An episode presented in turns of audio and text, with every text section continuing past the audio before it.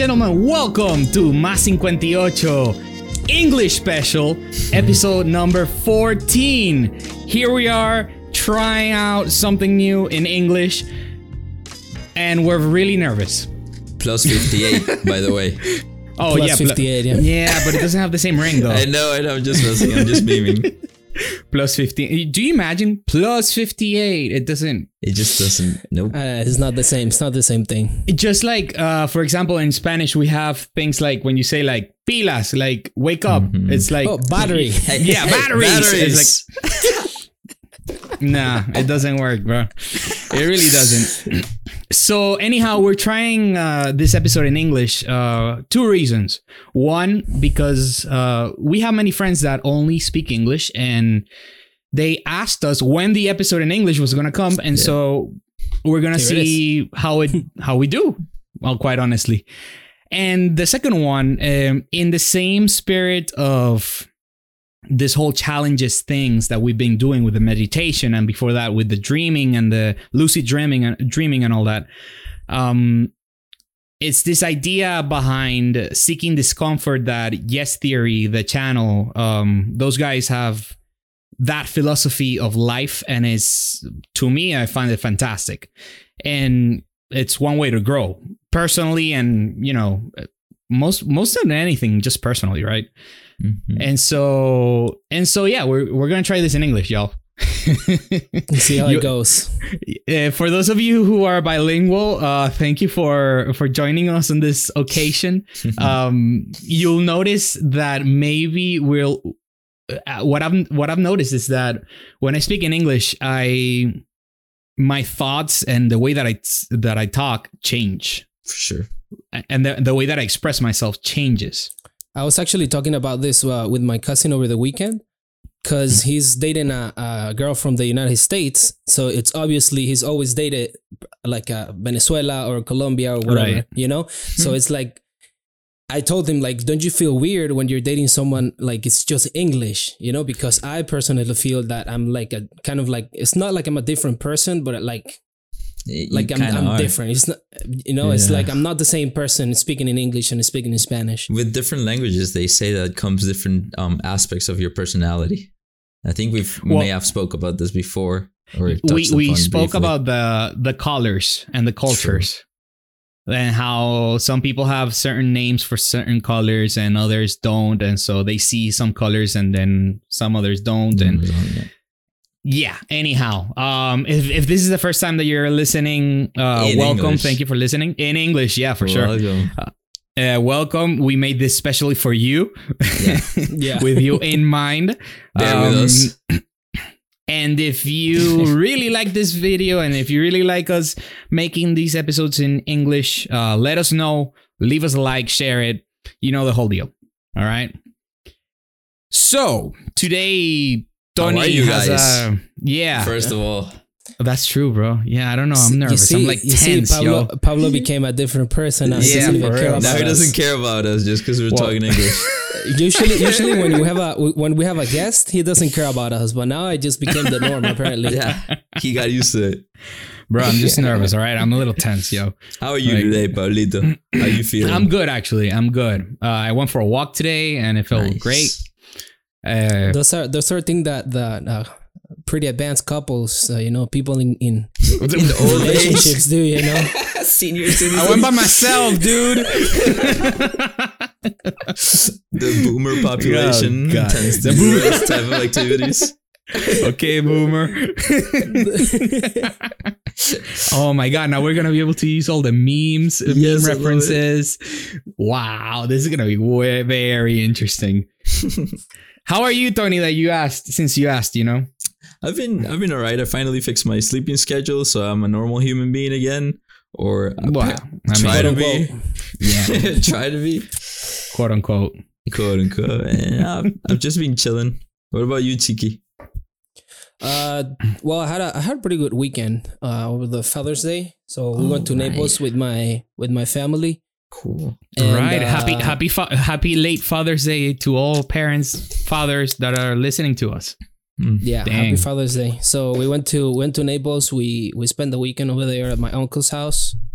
Uh, we went on a boat, so we rented a little boat and we went to like these marshes and just drove there for like forty five minutes and then like uh, parked, if that's the term, in a little beach, a personal beach. So and then we just came back and today I had another free day, like day off at work, and then You anchored down. sure You know, that works. you know, I was thinking actually now it's happening backwards. Uh, I, I thought of the word in Spanish, and now I couldn't find it in English. Oh man, Because we barely Nah. use that word in English. yeah, If you think Yeah. about it, all our interactions with like yachts and stuff or boats, mostly mean in Spanish. yeah. I don't have many interaction with yachts, bro. I just I have, first thing I that have came interaction with kayak. I have interactions with kayaks, if you will, but Kayaks. canoes, but not really yachts. like Dang. boats. Yeah. So listen, we were we were actually talking before we started the we, before we started recording. We were talking about how um, PS, uh, PlayStation, and and Xbox are now doing like the monthly things, like the subscription based Uh, things. like streaming games that you can just It's- play on your PC and all that. what I cannot fathom is the idea of of like playing a game like that is normally like 40 gigs in your computer Yeah. on a window on a streaming service or of, uh, of some sort. Think about it. It's it's made possible because of the internet speeds. Because all of the video game is is a video. So they what they do is they have like I know this because I used to. This came out before with PC games when you didn't have like a strong enough or a powerful enough computer. It came out with like Nvidia. I don't know if you heard of it. Right, right, right, right. Have of you course. heard of it? They got like these Yeah, big yeah, yeah. servers with like supercomputers, and all they do is they emulate the game for you and they stream whatever video. And The it's, I think it's yeah. super interesting because that's all you need, really. All you need is to see the video for you to interact with it. That's true. That's yeah, actually it's, kind of true. it's it's this new the, the Google Stadia thing that they're trying to to to push out to everybody, and they have Oh they yeah, say- in YouTube they just won't, won't stop, man. Mm-hmm. yeah. Like, what so, is this? So uh, it's basically the same thing as as what we were talking about with uh with streaming the video game, but they suppose they're supposed to have a huge library of games, and then they're gonna be able to connect it to YouTube, and then you you can play like the YouTubers doing a live, and then you can play with him. He can like give you the access code in the live stream, and then you can Yo, hop on and play with him. It's a, it's a pretty cool idea, right? So you're supposed to be able to play from whatever laptop, no matter the specs, the computer. True. You can play from your phone, uh, So you like need the whatever has a whatever has a, a an internet connectivity, and you have the controller for it, then you can play. So it's it's, it's supposed to be the next the next big thing Yeah. on on this gaming thing. I believe it So it's now gonna this- end all consoles. For eventually. sure. I mean, and it's gonna end the the era of building your computer so that so that it runs an amazing game. It's gonna, you know, you're gonna be running it somewhere else. You're just Yeah. gonna be interacting with the feed per se. the The only thing that I don't like about it is the possibility of lag. Yeah. Yeah, that's a, that's why uh, that's also I think it's Google that is pushing like uh, Fiber One, I think they call it. Yeah. which is like a like a ultra super Yeah. duper super powerful Dude, I remember high-speed internet. Super duper. extra they're giga pushing- powerful. so that's also something that they're trying to push uh, as well also from google so uh, it's a pretty interesting I mean, fact. Google will between Google and Disney, they're gonna buy the whole world. Um, They already own us. yeah Yeah. that was, that was yeah they already do but whatever so Okay. speaking of owning and secrets and all that, Yes. Tony, what are we talking about today, bro? Oh wait, I got you. Yeah, boy. there we go. It's coming. Wait for it. All right, so I'm gonna. s- So I'm still waiting for the transition. Where is it? I already did it, bro. Listen, to it. oh, I couldn't hear it. My bad. you didn't hear it. go. No, yeah we yeah didn't. But Do you hear it now? yeah no. we did it, it was You super low but i heard it Okay, okay, my bad, my bad, guys. Um, Sheesh. so today we're gonna be talking about a, a very interesting topic, one that I wanted to bring into all of you guys' attention, and maybe it's a positive that we decided to do this this very episode in English because it's gonna reach uh, a higher amount of people, a greater amount of audience, and that is the topic of unacknowledged or very deep um defense projects.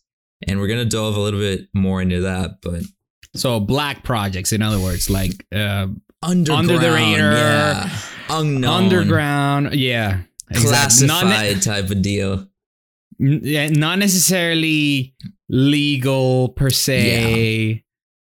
Because um, well, Tony wanted to talk to, about this uh, for a while, and Quite a so long time now. so he sent us uh, two videos. One which I got to watch, and then Chiqui got to watch the other one. Mhm. So like this is gonna be an interesting conversation. And so, yeah. Go go go go for it. So the first video is uh it's kind of like a prologue to the second video because on the first video they explain a lot about what these unacknowledged projects are. They're basically born out of the secrecy that or the interplays that go between um parts of the United States or any government really like their defense mechanisms like their armies their secret intelligences their um like researches into military weapons and technologies and these things that the public does not necessarily have what they call a need to know so they tend to classify this information and That's a beautiful term, by the way. the need to know it's a very interesting one right Yeah. Because who determines who determines what I need to know exactly and what I don't. Right. The video, by the way, the video is on Netflix. It's called Mhm. uh, Unknown, uh, unknown, unacknowledged unacknowledged. That's Yeah. it. by Dr. That's Steven. Greer. Uh, this is very So interesting. anyhow- he was a physician that decided to investigate a lot of about a lot of these issues because when he was young, he saw an, a UFO himself. So he was like, "Yo, what are, what are these things? I'm really interested." He really did it sort of like a like as a hobby. So he began gathering info and info and info about all these um, underground, unacknowledged projects that had to do with um, extraterrestrial intelligence and all these secret findings that the United States, I say United States because it's the country where this is uh, based on, um, has gathered and information, but kept it really under the rug. And they've justified this keeping it under the uh, rug as a matter of national security. So they hide these projects away and they termed it unacknowledged projects because there's defense spending that comes from taxpayer money that goes into these projects, but they're not necessarily made public and not Yes, necessarily, the I mean, black, at all. Black budget, I believe it's called. Mhm. I think there's trillions of dollars that um Yeah. spend on like security, like national security that we don't really account for them. We don't really know where exactly they're going. There's no accountability of where this money is going. And, not even us. It's actually the well, who was it? Was it NSA or I don't remember the Yeah. the government organization, but when they audited them, uh, this was back in close to 9-11 and you know it was bush and all this um, when they audited them and bush wanted to put more money into defense and all Mhm. this and the army and the navy and all this. Um, they were like we don't we can't account for around 20% of our budget. It just mysteriously disappears Yep. which has totaled to about 3.2 trillion dollars Take into Oh account that America has the largest spending on national security. So 20% are the largest spending nation on national security in the world. It's basically a Gone. huge amount of money gone into projects that nobody knows what's going on in these projects. So today I'm bringing sort of like one branch of the project because remember, this unacknowledged deal, it could be a conversation of, of its own, but sadly, it's only the prologue. It's only like the introduction because I'm bringing one branch of unacknowledged projects, which is called the Secret Space Program, is what it is known for.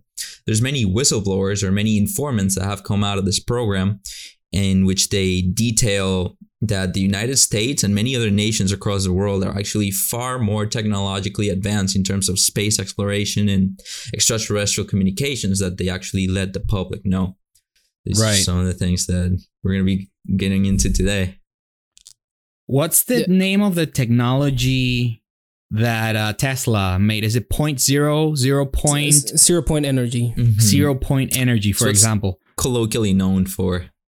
Exactly. Or it's like tapping into the energy of the void of time space. And I, I didn't really understand how it works, but the point is that in theory, in, in these Mhm. documentaries, um, they state that um, when Tesla died, or was killed or whatever. I don't really know the story of Tesla. Yeah, Um, I'll tell you a bit about that. It's gonna be very um, interesting. Super interesting story. He uh, his demise comes. Yeah. All right. I think that's a great And, um, starting point. Actually, I'm very grateful you brought it up. Oh well, I'm glad that I make you grateful, bro. Oh my god, who are these people that I'm speaking with? I don't know them anymore. Any anyhow anyhow um the the point is that the government as soon as they know that tesla dies in x name hotel Mhm. um they storm in and take all the papers of his work and with in that in those papers supposedly there are there is technology there are blueprints Mhm. for tapping into this source of energy in spa- in in the world in reality pretty much right Basically, Um, basically that- free energy. Eh, yeah in other words it's free energy because you're taking energy i don't really know how it works honestly but the Oh. point is that we could substitute all we could stop using fossil uh, Yeah. Fu- uh Fossil, Fossil fuels. fuel. fossil fuels Fossil that's fuels. it I, I mixed them both at the same time fossil fuels um we could stop using nu- nuclear energy burning coal well all this to to have to use this technology and it would be just free like Mhm. it would j- jumpstart us into another era of technology Mhm. and yet supposedly we're being kept from it Yes. did i get that right Very well. Yes. cool Indeed. yes awesome So I just want to expand a little bit on a, on a couple of things because i know said. nothing about this y'all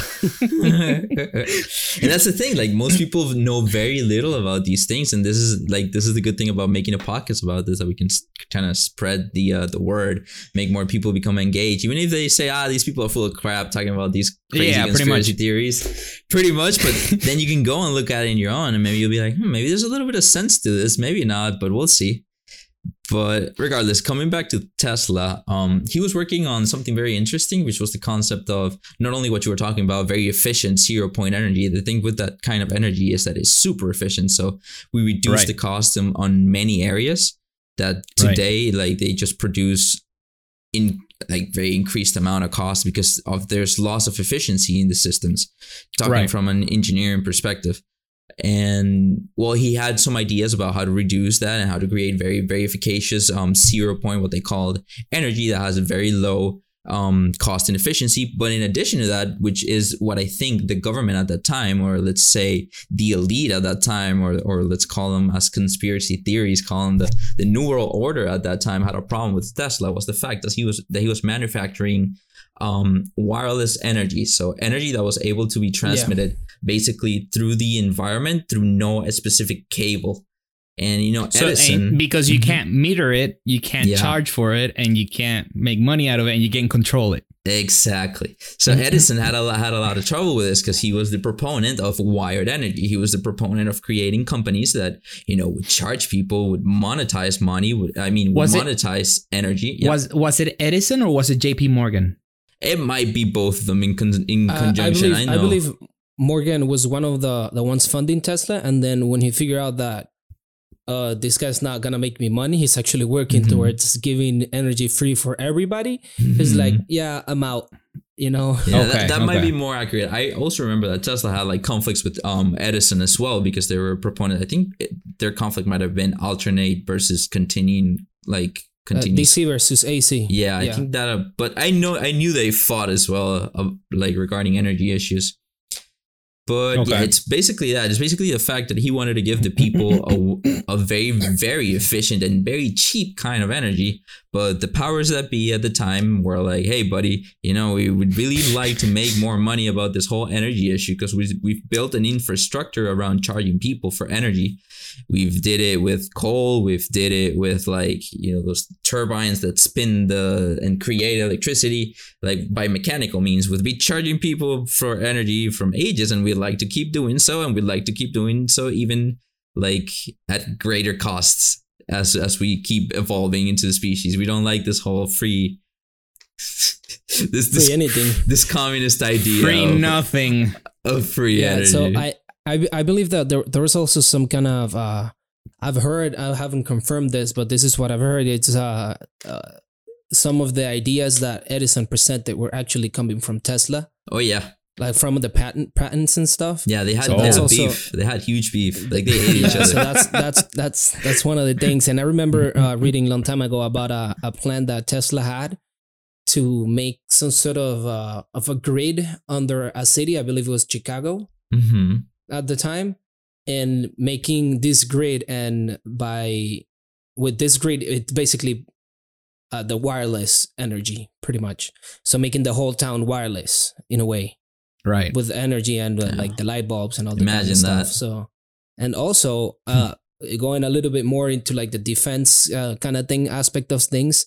I've I've also because I I find Tesla a pretty interesting character. Yeah. I've seen some stuff about him. I actually have a book that I want to read, but it's pretty long, so I haven't. um, it's been there for years. You look Yeah. at it, it's like ah, someday. That's me with the Stephen Hawking's book, like the the theory of everything. Like I want to read that Yeah. thing, but it's fucking huge. so so I I I I've, I've seen that. Well, he he invented the Tesla coil, Mhm. uh, which is a pretty pretty cool invention. Um, he also had a, a, a plans of making a vari- uh, like a barrier, a barrier Right.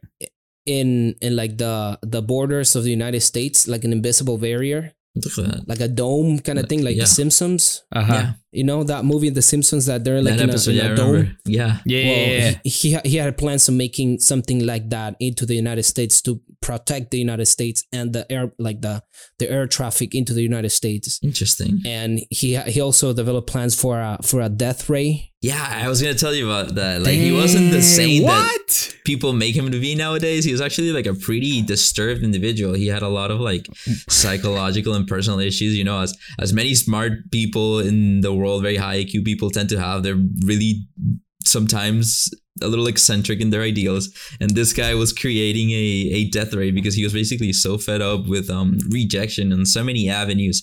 Scientific community, you know, the people that would fund them, like they basically made life impossible for him. He was like, you know, screw it, man. I'm gonna create this giant death ray and I'm gonna I wanted to give you guys free energy, but now you're gonna get you, you're gonna get a death ray. you're all gonna you're all gonna die now. oh my god. Oh, yeah. Oh, and and and I I I believe that I'm not sure if like somebody killed them. I think he committed Yeah, suicide. I'm not sure what it was. There's a little bit of um controversy Like, around I'm, I'm not death. sure what the I'm not sure what the actual story like the, the story that official? they told to people. yeah, the, official, story. I know, I know, I know. Like without a uh, without a doubt that they killed him. well, look it without up. a doubt. Yeah, I know. I like. I'm pretty convinced they killed him too, but I think the official story might have been OD or suicide. Let me see. it sounds So- a lot like Marilyn Monroe. Yeah. Oh. Hmm.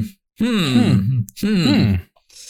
Anyhow, So- I So digress. basically, uh, he dies, and then uh, similar to to what we were talking about, um, Hillary, la, the couple of episodes ago, right. where just the room when all the emails uh, got leaked, and the room that he had all the database, all the records of everything just burned Yeah. down, just that room. I don't know where. You know, yeah. It's similar to that story. All the papers from Tesla got lost or stolen or taken by the Mhm. government, and like his lab got like burnt up Mhm. you know everything he did was either taken or stolen or or lost. Basically most of his intellectual property was just like usurped Destroyed. from him. Completely. Usurped. yeah. Nice, nice word, bro.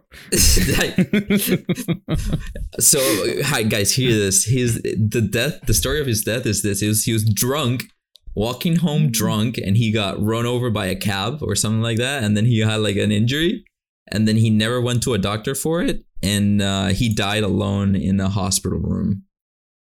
Oh nice. So yeah he, he got run over by a cab apparently. Seems that's a pretty cr- convincing story. yeah seems like a pretty credible no, it really is, and I wouldn't buy it whatsoever.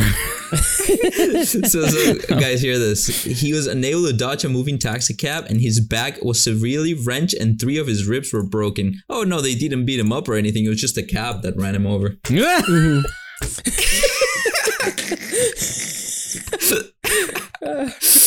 pretty convenient huh a pretty convincing story there but very sad Jesus, man.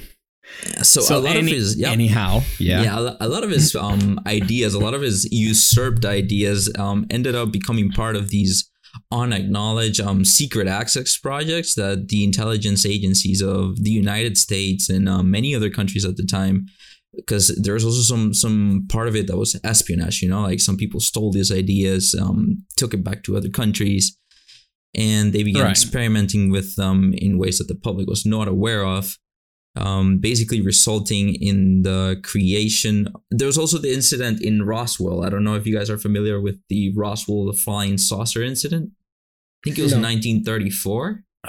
Isn't that the first one that that it crashes? Yes, And then so- there's like bodies and all that, and it's like, yeah, Exactly. uh-huh. So that actually happened a little bit before Tesla's death, and I'm pretty sure it was 1934. So this UFO comes crashing down in in Roswell, and at first there's like even um military reports that they're saying, you know, hey, this flying saucer came and crashed down in this town, and guess what happened next? Like two or three days later, the official story got edited, and they said, no, no, it wasn't a flying saucer. It was a it was a uh, flying balloon. You know those balloons that are powered by Oh like yeah, here it is. Actually, Wikipedia, that's exactly what it says. In mid 1947, a United States Army Air Force balloon Yep. crashed and uh, at a ranch near Roswell. So, anyways, they, they changed the story to, but in the documentary, unacknowledged by Dr. Steven Greer, there's a there's a couple of officers that had a little bit of information because they come from the United States Armed Forces. They had a little bit of information about what what happened with these. Um, they they they recovered a saucer, they recovered creatures from the saucer, and they began experimenting with these technologies and experimenting with these um with these crafts and these new power energies and combining the knowledge that Tesla kind of paved the ground for with this knowledge from reverse engineering, reverse Right. engineering, Alien technology. alien technologies, yeah. And they were all they're doing all of this without the knowledge of pretty much any government official, without the need to know again. So even the president of the United States, that many people think, oh hey, the president probably knows. So most of these things that are very very deep the president might not even know about them. He knows that there's funding for some secret things but he might not even have the, the exact The knowledge briefing, of what yeah, the, the things yeah. clearance level, as exactly. Well that's interesting. Yeah exactly the clearance level. Well, because I mean, it's it's counterintuitive, but uh, I get their point. I mean, if there is such a thing in all this, because I'm very skeptic about this whole thing. I loved the documentary, but it was like, okay, but then Yeah. again, we fall into the same thing of now I have to believe you exactly over. I'm doing the same thing. In Yeah, other it's, words, it's, really, it's really hard to find the truth in these things so, but anyhow, um, they consider the president a temporary position, which makes sense. I mean, Mhm. if you have something secret, you don't want a Every, te- every four years, someone new to know. you don't want a newbie having to Yeah. learn all these things and then or or, or a probie actually right a, a probationary person there a temp a temp employee Mhm. having access to this whole information and then you can't control it after four Yeah. years you know or A lot of eight or whatever there. so i i get i get the idea i'm just you know not so anyhow you know you know it's interesting uh, because you mentioned that that because it, this happens with all of these uh, uh, topics with all the conspiracies with all these things that for you to believe one thing you have to believe so A many others. a million other things and you that makes it challenging. you go down course, a that- deep rabbit hole. And, and that, No. that makes it very challenging but if you think about it it's not that different from what you know from what you currently know. The thing is that all the stories that you currently know they have been fed to you since you were little so you've been No. your whole life learning all of these million stories and now they present you with a new one which is the, the uh, similar to all of them they've been teaching you for your whole life and it's pretty pretty easy to believe it but if you go the other the opposite way and you you, you spend your whole life learning about these these other realities that that are present even like what if they're true or not you know if you if you spend your life learning about these things instead of what the the official record says Mhm. then it's not that hard to believe No, no, no, You no. know? I'm not. I'm not saying that it's hard to believe or not. It's just that you fall into the same fallacy. Is not the right word, but you into the same tendency. You have to um, take someone's word for believe. it Yeah, exactly. You have to take someone's words for it. It, it can be either this many whistleblowers or it can Mm-hmm. be the government. It doesn't matter the side. The process is the same. The process of belief is the same. And so uh, by the by that concept since both processes are the same, then I don't see which one has more validity or other. You know what I'm saying? Hey, That that's the problem that I fall into. In those cases, I like to look sometimes at whatever evidence might be present that could kind of paint a picture. So the fact that they first reported it as being a flying saucer and then later changed it makes me very No, yeah, of the course. matter. There's some things that are blunt, bluntly obvious. Yeah, bla- blatantly obvious. There's also like um documents that have begun to become began to become. Look at me already messing up English. yeah. That have became Became to become. they have started to become unclassified. So, for example, there's an FBI document detailing, um, I think it was with Marilyn Monroe and that unacknowledged documentary, the whole Right, right, relationship right. between John F. Kennedy and then her, and the fact that this guy, John F. Kennedy, wanted to go against his national security agencies because he was against the fact that they were hiding from him all these unacknowledged projects. He wanted the public to know, and he felt that as his responsibility to stand up to these to this tyranny basically because they were using our money to create projects that we were not benefiting from but basically they were benefiting certain private interests or cer- certain This is interests this is uh, JFK, right? yeah Hmm. so that's the reason why he got you know um Mm, he got yeah, run- mm. he got ran over by a taxi cab in the middle of the night Yeah, so so just I, I Oh, like just just by hearing just by hearing these last what 45 seconds, Mhm. uh you can you can understand how how I personally believe that his assassination was done by the government itself. Uh, me too bro i think i think if you ask most people that's something that they can agree to, i think very few and i hope i'm not pulling anyone's leg right now but very i think very few people actually believe the uh, official narrative that he was killed by a, a crazy guy because that crazy guy has been shown to have certain ties to the cia itself if i'm not mistaken I, I'm not sorry? too sure about this topic itself. That the uh, JFK's killer, I think he had some certain ties to the CIA or something like that. Somebody might correct me in the comments because I'm not too sure about this one. This one, I didn't investigate this one for this this podcast. I was going to stick to the secret space program, but but I think um there was some kind of fishy well, thing going well, on there. re- remember that th- this all of, all of these things uh they're they're pretty like some of the things that happened they're like oh you know for example the guy that that killed them Mhm. supposedly he got caught and then when he was being transported to like the police car or like to whatever they got like somebody shot him he got while he huh? no while he was walking with like in front of everybody somebody went out of the crowd and shot him Huh. why would you Uh, Jesus. like if you think about it if you do that then that person can testify and that person can say what really happened it's so right, blatantly if- obvious in some sense. if that if that person killed them that's the one that knows the truth right? So if you interrogate them you're gonna know the truth. But since that person didn't really exactly. So if, if you if that person gets killed by someone in the crowd amid all the sadness and all the this stuff then Mhm. that's it. The person that killed them died. There's no more investigation to do.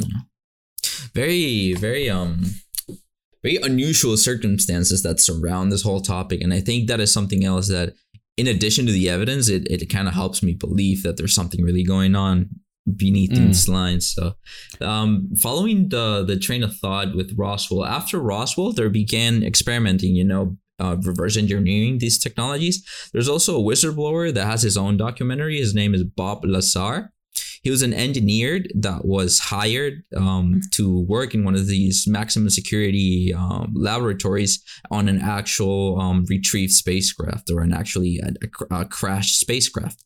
And he said he wasn't just there wasn't just one of them. There were like hangars full of them. Like they had his that he was working on particularly, and you could also see more and more and more. Like there were various projects working on these things, and it's very interesting his story because he has pictures and like diplomas, but they disappeared him from the records of the university from which he graduated.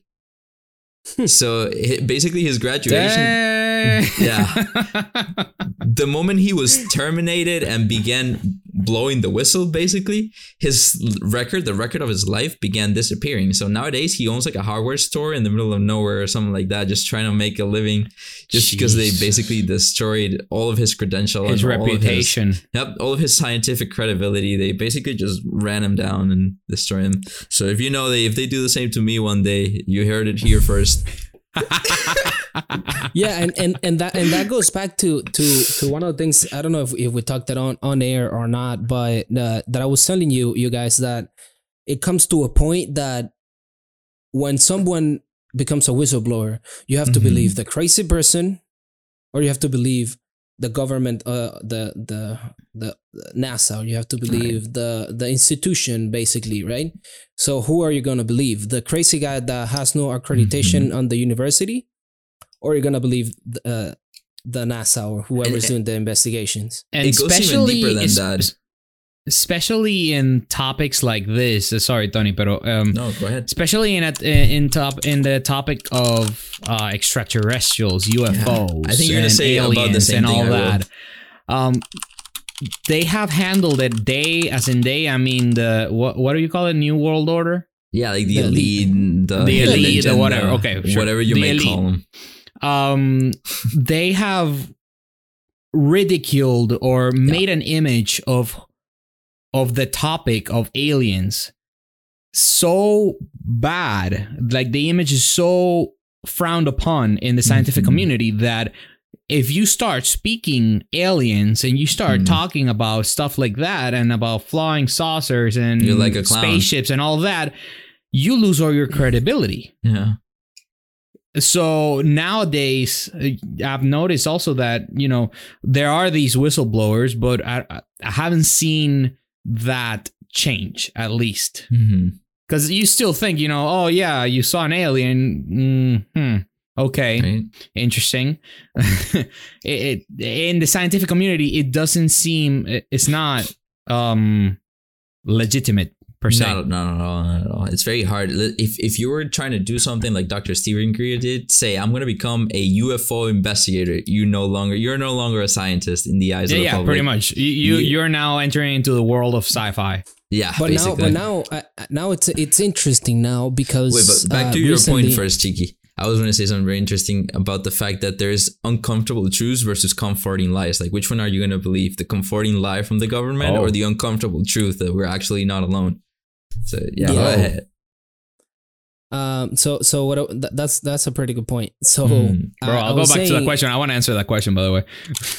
so now now it's interesting because and I, and and I I want to look more into it now because yes if you become a UFO investigator or detective or whatever the name you want to put it you're seen as a crazy person and you lose all your credibility but a couple of months ago a month ago two weeks ago I don't remember how long ago it was Depends Oh yeah, times. that video. the, the, the, the time gets messy with me in this in this uh Quarantine that we have Incarceration. um they it, the, uh, there's now official nice.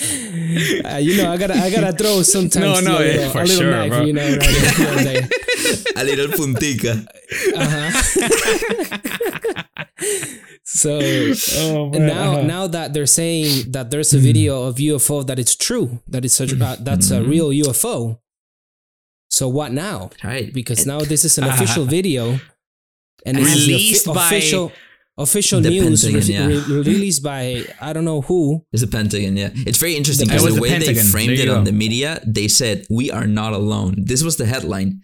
Like a UFO does not necessarily mean extraterrestrial intelligence. It could be a number Right. of things. It could be, you know, foreign um, technology that we're not aware of. It could be Exactly. natural phenomena that we don't understand. But the way they framed it in the media, they said, We are not alone. I'm like, wait, you guys are planning something here. Yeah.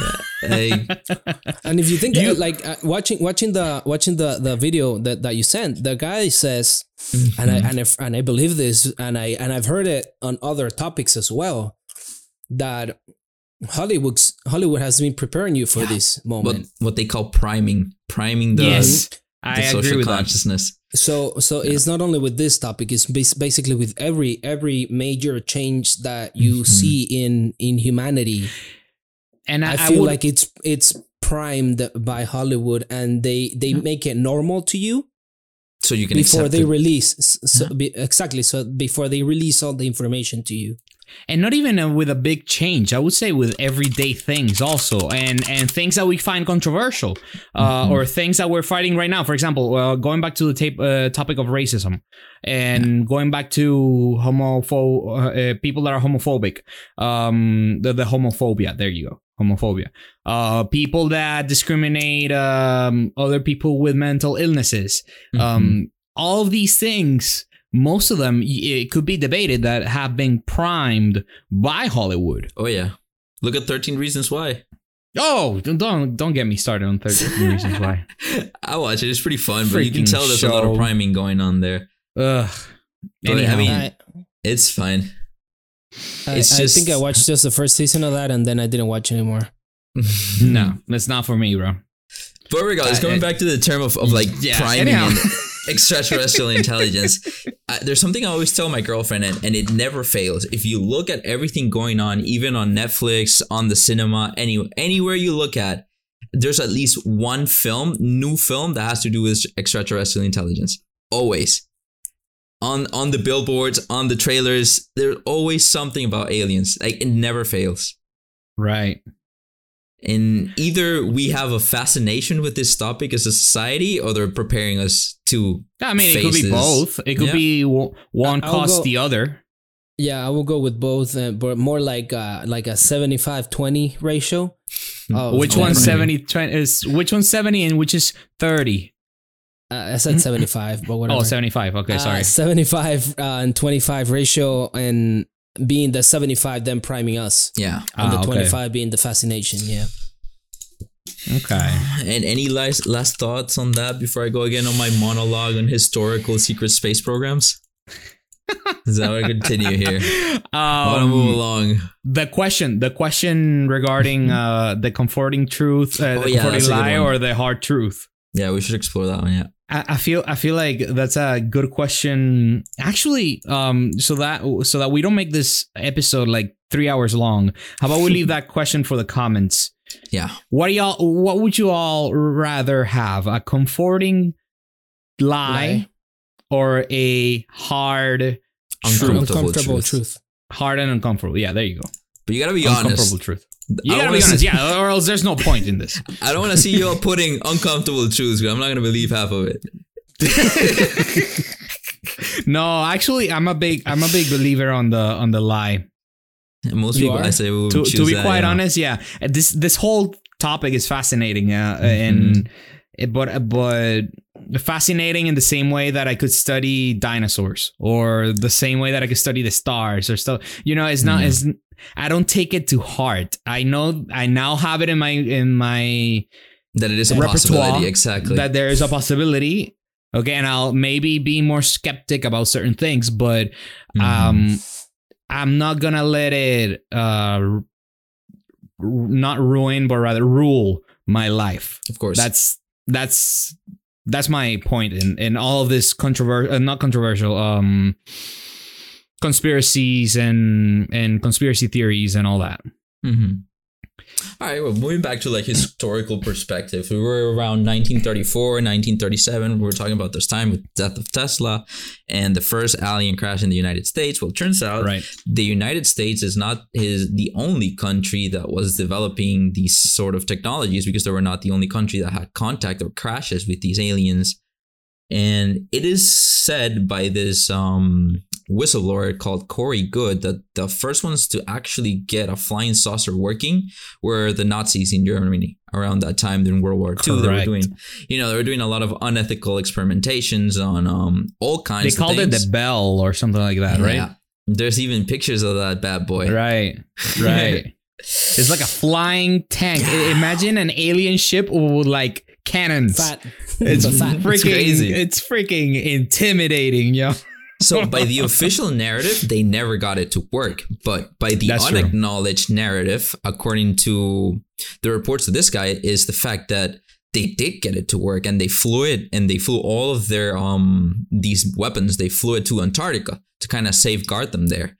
To f- they flew all of these technologies there, and then when they lost the war with Operation Paperclip, that the United States began importing all of these scientists, um, Right. the United States began knowing of these things in Antarctica and began, you know, launching their own operations, going there, you know, trying to re- reclaim what may or may not be theirs, try to make some treaties with whatever Nazi parties were left alive in there, you know, trying to, you know, get their hands um, dirty with this matter. And turns out the extent to which the, the cooperation went was pretty far. They created a program in which they they actually supposedly nowadays, according to Corey Goode, they have this whole institution institutionalization of people that they actually take people.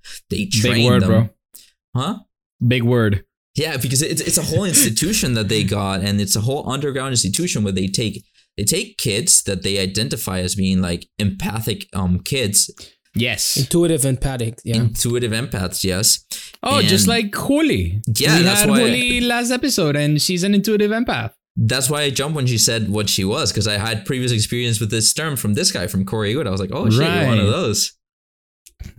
so you want to know why they choose intuitive empaths? It's because they came to the point of realizing, and you, this is going to be pretty pretty far out there, but this is the explanation that Corey Goode gives, which is the whistleblower. He says that it came to the point where these alien beings, they some of them, some of those species actually look a lot like us, and they blend into society and they walk among us, and they you know they can appear to be one of us. So they take these kids that are hard, highly attentive to detail and they take them on these missions because they are able to identify who is a true human and who is a member of an extraterrestrial race. And they also they are also better because of these open. It's kind of like uh, this empathy allows them to have communication abilities with members of other races that are much higher of somebody that's much lower on the agreeableness or openness scale. You know, that's like a psychological trait of how open or closed you can be.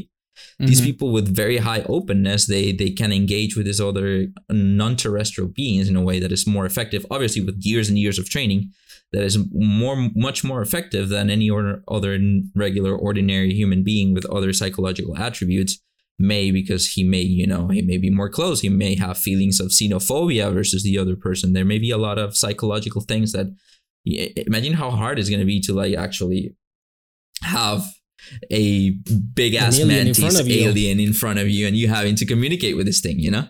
According to like reports or whatever You know, they keep saying that. They keep saying um, the psychological war warfare Mm-hmm. that these uh, going a little bit back to these uh, flying ships. Saucers. Yeah. I, I really don't like that word, bro. Like flying saucer. so it's like gonna yeah. keep using sauce. It's I like think yeah, I uh, think they did it to ridiculize it, and that's why we don't. It it's like, sounds uh, kind of sounds weird. like sausage also. So Yeah. pretty interesting. sausage.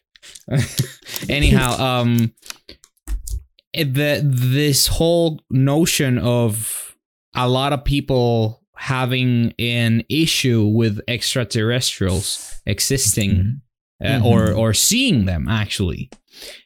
I, I saw that multiple uh, on multiple ta- occasions on the on the documentary, and I saw now that you're talking about you know imagine being confronted by an alien Yeah.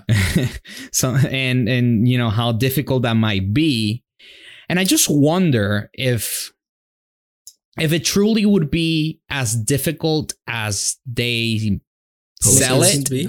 Yeah. or maybe it'll be more like um I don't know, more intuitive, more like you're still Mhm. another human uh, being, not human, sorry, but uh, you're another See, being. That's how difficult it is, right there.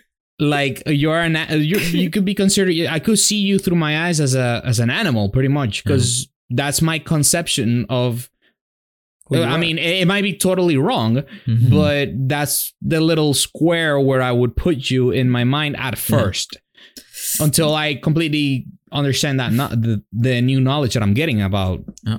You know what I'm Remember, saying Also, Like, we are kind of young, and we have been primed all our lives with um extraterrestrial, you know, imagery. So we may be more open than somebody that's a little bit more old school and has more closed mindedness towards these topics. You know, to somebody, it may be such an emotional shock that they might shut down. And I I'd be willing to venture that even to me and to you and to Chiqui and to us right now, if we actually see an alien standing next to us, we would go into such shock that we would probably not remember the encounter because of how traumatizing it would be. Be. I don't think it is. It would be such a very easy thing to you know just adjust. Like, oh yeah, he's my friend the reptilian. He's just seven feet tall, and scaly dude. I don't think it's gonna be that easy. I think it's gonna be more along the lines of holy fucking shit, what is this? I'm gonna pass out right now. yeah and, and also you know you know what i find interesting uh, now that you that you say about some of them being similar to us and maybe looking maybe even looking like us so there's a possibility that that they are uh, shapeshifters for example yeah. Oh, so And that's, something one of the else that intuitive empaths pick up on. That's also why yeah they pick so them. so so i find that that interesting because we like when you think of an alien you think either a big head green little thing yeah, you like think Hollywood. A gray mass of like a big head, big Mhm. eyes kind of thing. And and I find that interesting because we're getting this image from from Hollywood, which I it's it's it's the worst thing ever in my opinion, Right. right? And and based in that's realities one- of movies. yeah, oh, so I I have a parenthesis about Hollywood, but yeah, huh? so so they're making you believe that it's one thing when in reality it might be the complete opposite thing. So in Mhm. reality, well, like when you actually like when you encounter one by chance just walking around you have no Mhm. idea that whatever you encounter it's an it's an alien you Yeah, know we go back to the concepts. You might not even know. You might call it Bigfoot. yeah Oh! You know? Ah, yeah. you might call it El Chupacabra. You, you never know. yeah You know? Jesus. You might You call know, it the uh, Abominable Snowman. You never know. Here's the power of Hollywood. Do you know that if you actually shoot uh, fire against uh, with a gun uh, against a tank of gasoline, it will not explode? Mm-hmm. For example, or a tank of ga- of of ethanol, or is it ethanol? Uh, Yeah. propane, propane. That's the one. propane time Um, yeah. Propane too. it won't actually and here's another myth when someone gets shot you don't get pushed back Wait, There's really? another Not myth even from with a Hollywood. shotgun.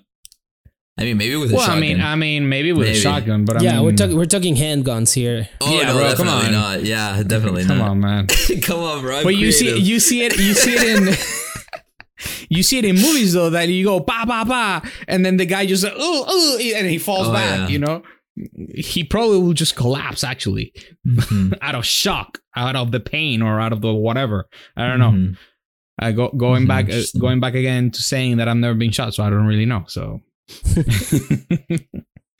so You know, anyhow, I- yeah, Go, going back a little bit to the Antarctica thing, I find Uh-huh. that it's Good. very interesting that that uh, specifically with Antarctica, there's a Mhm. treaty that there's like fifty something uh, uh, countries. Countries that have signed like a treaty that Antarctica is basically like a holy place. Yes, you cannot You have know? any type of military installment there. There's nothing no like that. violence. supposedly. There's nothing like everybody's just peaceful and loving in the Antarctica, which I find that is pretty interesting because like looking at this thing, convenient, at huh? the- how yeah, super convenient that just like everybody or like most countries agree, more, more most of the powerful countries that can that can actually do Mhm. something, you know, agree that on Antarctica you can't do anything, you know, like you have like scientists only over there. It's pretty convenient, you know, because this this guy talks about about in Antarctica being one of the places where they they develop uh, spaceports, Yes. they develop weapons, they develop uh, spaceships, and that they have a, a joint uh, effort with the Operation, yeah. extraterrestrials.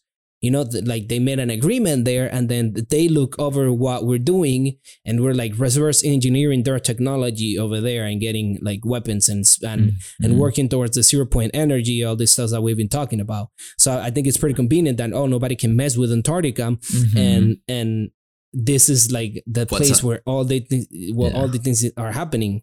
There's a video on the of- on the on there's a video like a clip that the guy shows on the on the video on the Mhm. on on the slideshow. Yeah. That that there's a huge truck Oh yeah, like moving snow. that's Operation Snowworm. I think it's called. Uh, it's I I, I wrote it down somewhere. Yeah. Uh, So just to put a little bit of it. historical perspective, the Antarctica Treaty was in 1961. It was one of the post World War II efforts. So this is after the the Nazi occupancy or supposed Nazi occupancy, and the base is constructed there. So it, it could it could have very well been a um a focused effort of all the world powers to basically say anybody that is not us, stay the fuck out of Antarctica because this is where we're gonna run our business. Yeah. and and think about think about how crazy that location is. Why would you Mhm. choose a location like that? Well, That's because what nobody's gonna interests me. stumble upon it. exactly. Exactly. No, but but but that's what interests me. like, you know, I Like, just why- stumbled upon the aliens now. that like according according to the official narrative, you have this uh these consortiums of of you know uh scientific uh, research scientific research going Yeah. out down there. Dude, millions Why- of scientists have disappeared there. Well, not millions, but at least hundreds. Yeah, but why would you choose that location for that for for that like if your intentions are good, right? Mm-hmm. Why would you choose such a remote location? Yeah. It's my way of thinking. And there's also um on the same vein of Antarctica, there's um satellite images of very interesting findings on satellite images from Antarctica and from the poles. I've, I've seen I've seen there's a there's a guy that I, that I follow with all these conspiracy things that he actually went through like Google images on Mhm. Antarctica and there's there's one video that he shows like a line going from oh yeah, one coast that. to the other coast like a, a straight, A straight line. that has no explanation. Why is there a straight No. line in the ice? That that goes through the whole the whole Antarctica There a was straight also line that you can follow and that he follows the line on Google and he follows the line and he follows the line it's crazy Well, uh, let me tell you something. Uh, This is how much of uh, uh, how much I live under a rock. I did not know that there were people in Antarctica. I think there's certain, according to the official narrative, there's a very handful of scientists that go to Antarctica to explore, like you know, the ice um, structures. You know, do all these nerdy things we scientists, some of us scientists, like to do.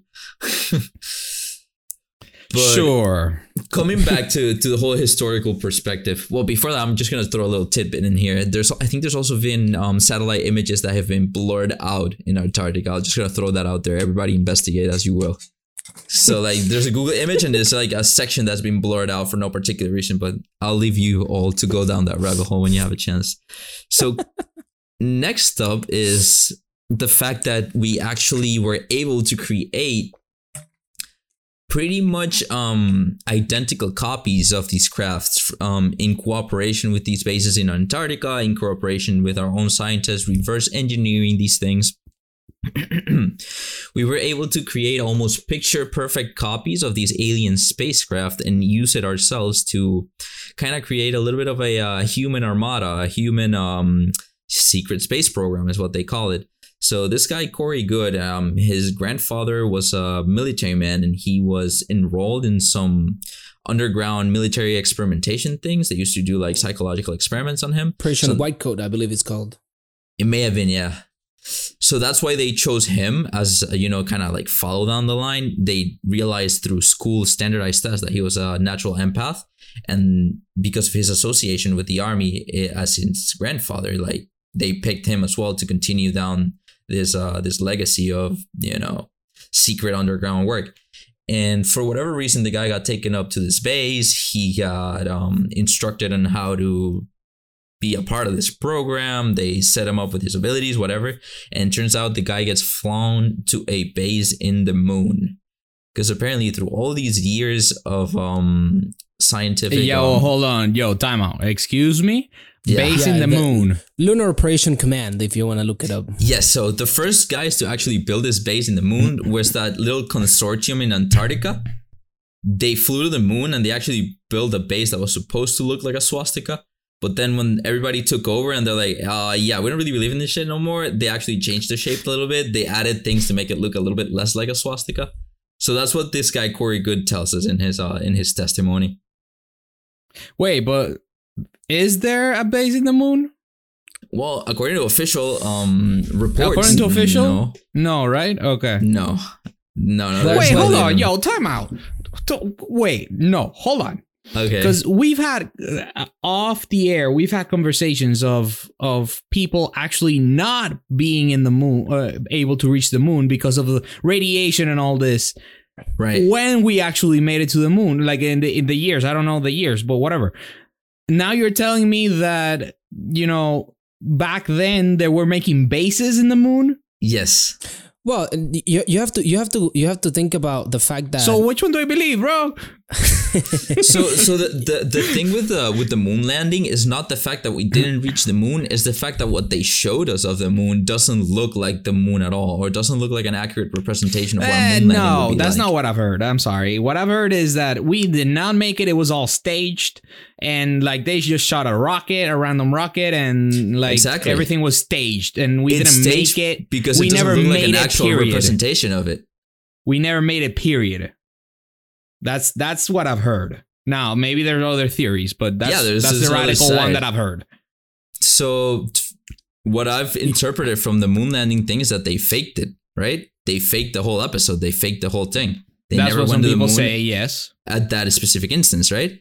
And why Right. would you fake? Um, imagine that you actually do have a base there. Wouldn't it be quite awfully convenient for you not to show the actual footage of everywhere that the that the base is located at, everywhere that the um, you know you got all this other technology, and that's could be one of the reasons why they faked a, a moon landing. How do you? Okay, sure, but then I mean, we're talking about building a base. We gotta send Mhm. multiple rockets, right? Oh no, and and I know this sounds crazy, but it's not only a moon base. There's also supposed to be bases on Mars, and we're supposed to be ah, having. wait on. Good night, y'all. Take care, Bro, but are you ready or are you not ready? Come on. nah, man, come on, man. Dude, we're supposed to can't have be developed serious. crafts that are equally as um as powerful as his extraterrestrial counterparts. That, So that's what we're I was going to say. basically- You, you have to think Mhm. about we're like 40 or 50 years ahead in technology in terms of Mhm. like the, the the the concept of the technology that we that you think we have right now it's it may well be like a hundred years Yes. uh older or whatever i don't know the term Sure, uh, sure. that, Ante- that we're uh, supposed to have We It's we are we're stuck in the antiques. Sure. It's it's stifled. Look at the car, dude. The, it's basically the same engine optimized by a factor of 0.1 every year. That's the scientific progress that we've made since 1930 something when Ford came out with his engine, you know? There's Yeah, very yeah, little in terms of, of advance there. As well yeah, as I get the that, but. I, I see so many issues still. Like, aren't Yeah. there amateur astronomers out there with their Oh, big yeah. ass telescopes? And Look it up. You'll find thousands. I'll ha- I'll have to look it up because You'll have thousands of weird things going on in the moon. You'll find thousands of NASA captures where they specifically either blur out a section of the moon or they show a really awkward angle that makes no sense to be shown, only to cut off a part of the moon.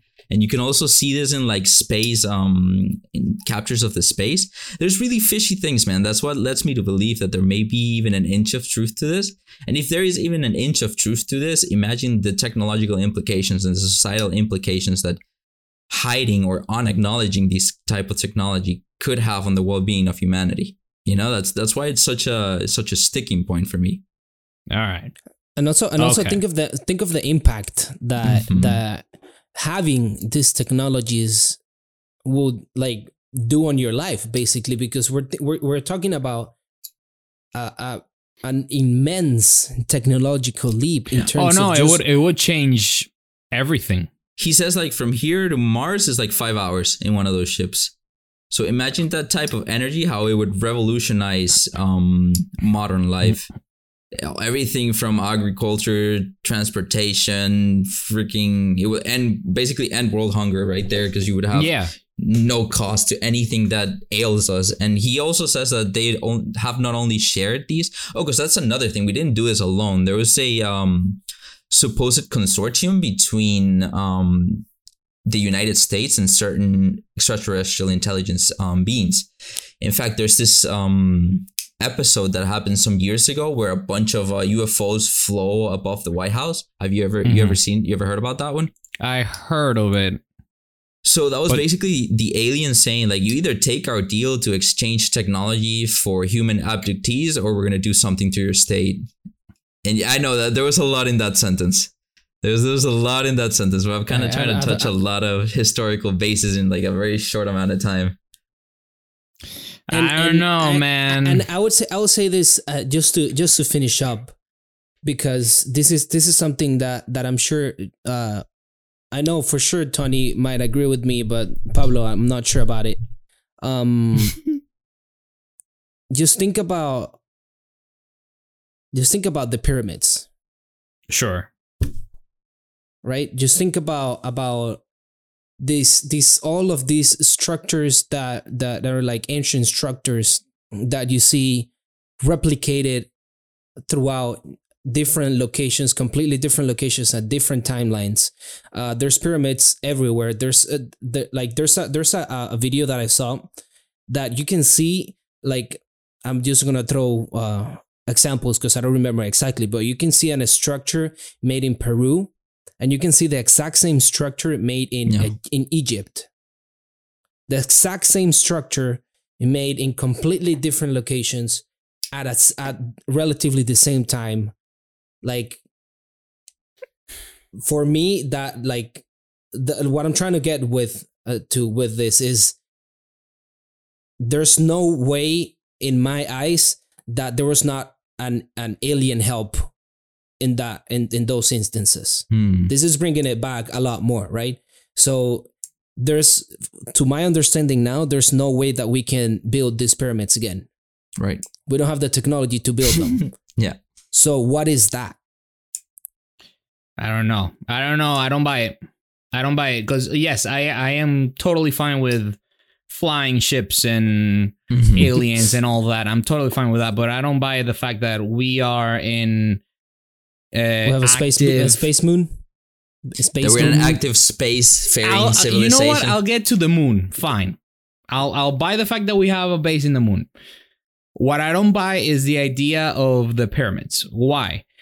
Well, simply in in my eyes, my in my mind's eye, I see that a pyramid is the logical structure that and the most basic structure and the most stable structure that you can build as a human being. Now we're talking about the big ass rocks and the and the heavy ass whatever materials and all that. Well, you didn't have uh, right now. We couldn't do it because we don't have the people willing. Pretty much, that's how I see it. Because I think that we could.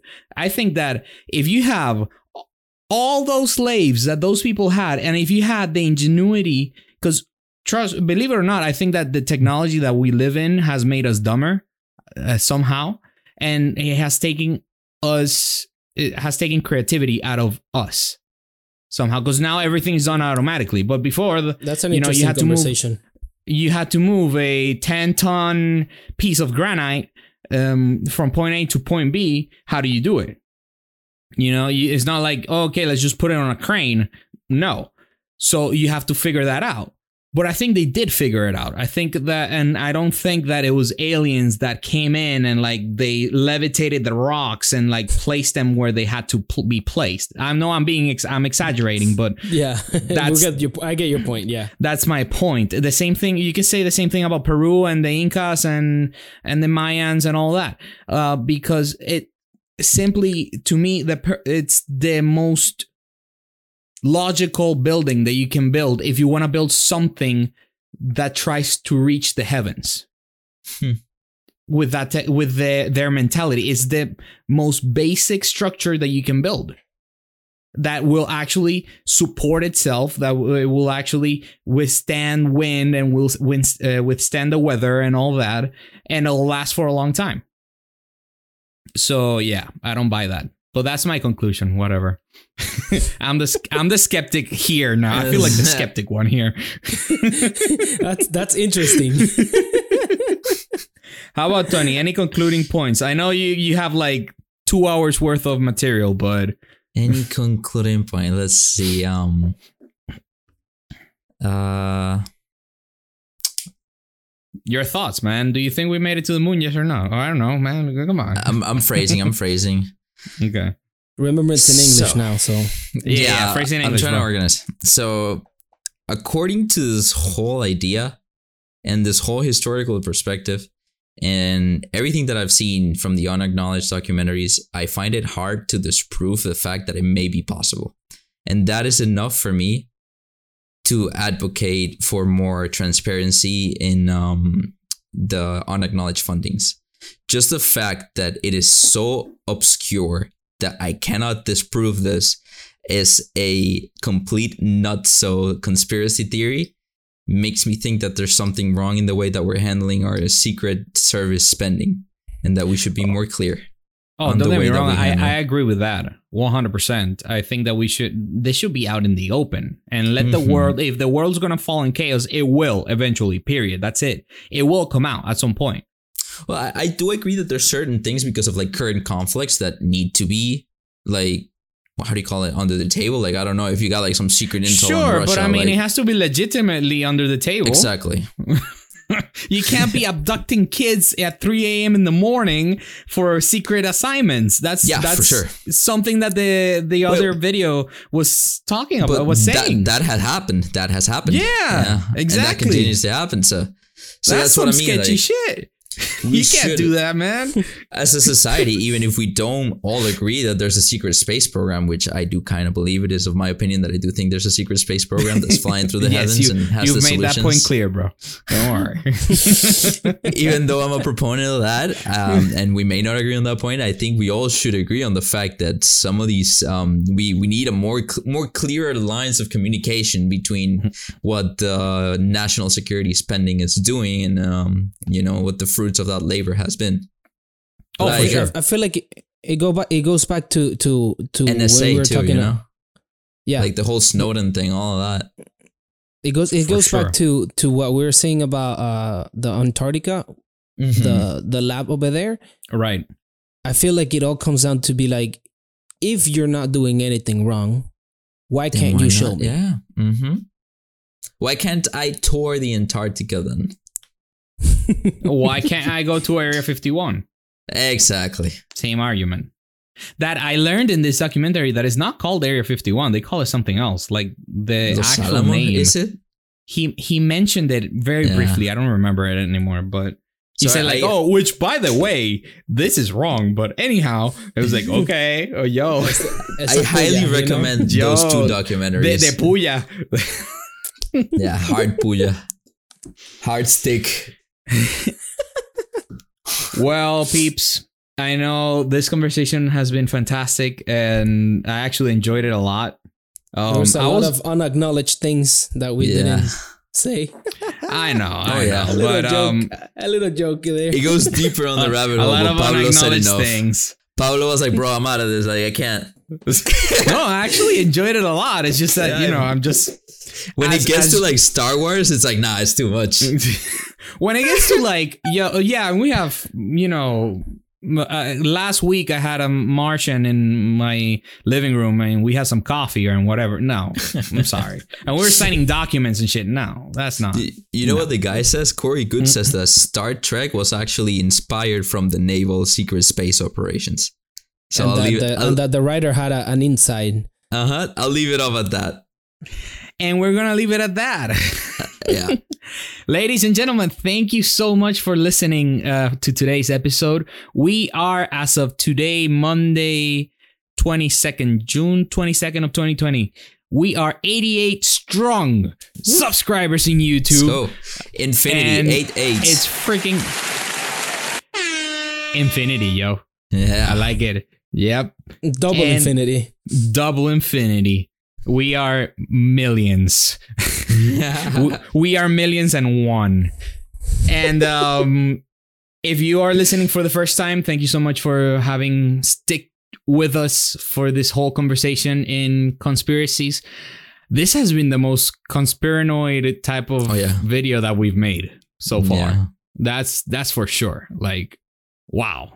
Let us know if you like it. If you want more conspiranoid, conspiranoid comments or I like feel, I, videos. feel like, I feel like we have to. I feel like we have to. Oh no, yeah, for sure. I mean, this is this is so much fun. But still, if you guys have any uh comments, if you guys have any um topics that you guys would like us to talk about, leave it in the comments. Uh or if we you want more them. episodes in English, sorry.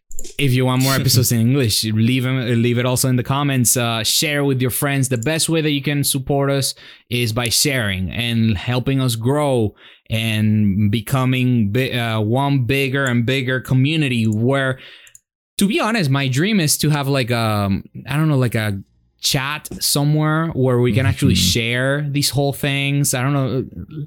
I, I, maybe I'm too old school, but like something like a Facebook group type of thing. You know what I'm saying? Yeah, that would be really cool. Where we could Yeah, post we like could- news articles and things, like bunch of boomers that we are.